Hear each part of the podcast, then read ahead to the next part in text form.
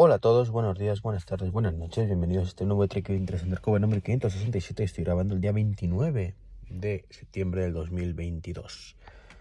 Estoy a la espera una vez más, esta vez de entrar a dar clase.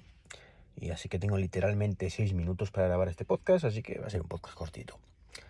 Bueno, lo primero deciros que, esto lo quería haber grabado ayer.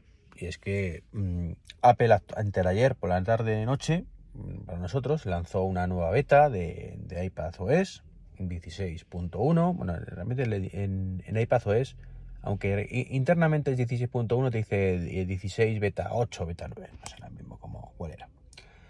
Que milagrosamente pues trae el, el organizador visual iPads antiguos. Y la verdad es que fue una sorpresa 50-50.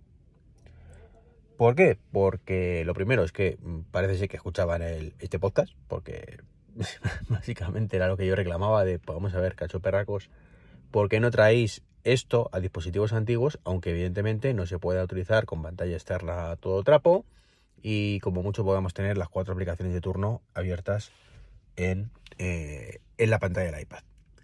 Eso, entonces, claro, lo, que no llegaba a entender yo, ¿no? Era como, no, es que para este para usar esto necesitamos un M1 y 8 GB de memoria RAM. Y si no, no se puede. Bueno, pues parece ser que sí se puede.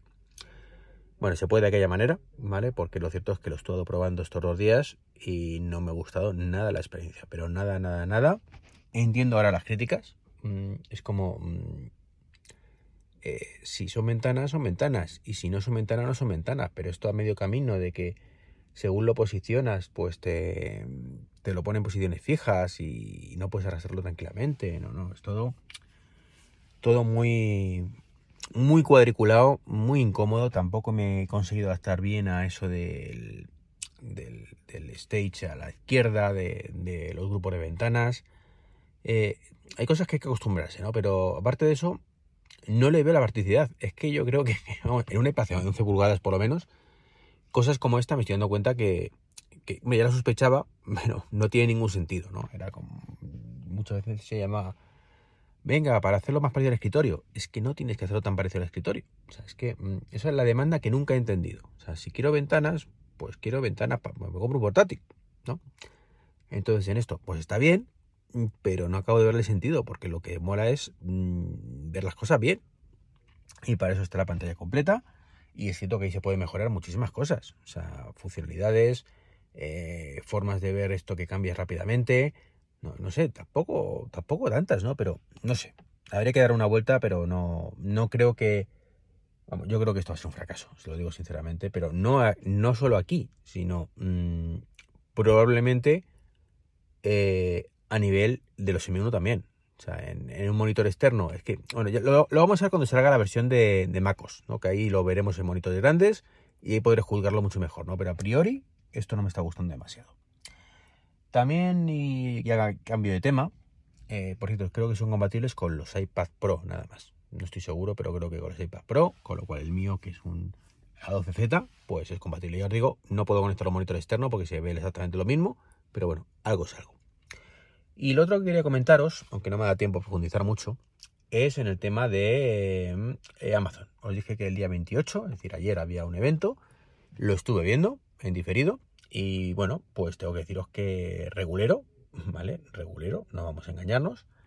Eh, no presentaron nada que sea wow, que te estalle la cabeza, que digas Dios mío, Dios mío, Dios mío. Es un año de transición, pero, pero lo siguen intentando. Y esto pues es una cosa que, que a mí me mola, ¿no? Cuando renuevan toda la gama, con pocas novedades, sí, pero están sacándote cosas nuevas, ¿no? ¿Vale? Poco mucho, pero te están ahí.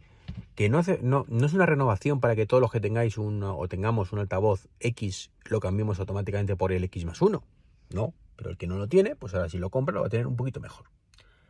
Y hay cosas muy chulas también, que, que mola sobre todo para el de 15 que por cierto está de oferta, así que, y que me ha hecho, porque es que es una cosa que yo demandaba, o sea, yo no sé si recordaréis, creo que lo comenté en un podcast, a lo mejor lo he, dicho un poco sin, sin pensar mucho, pero, o lo he dicho en una conversación, pero yo juraría que he pensado que el, ama, el, el de 15 para el cuarto de baño sería genial, para cuando estás en la bañera tranquilamente, pero como no hay que hacer aplicaciones, pues es el problema, ¿no? Bueno, pues van a traer el Fire TV directamente, meterlo ahí dentro, una actualización futura.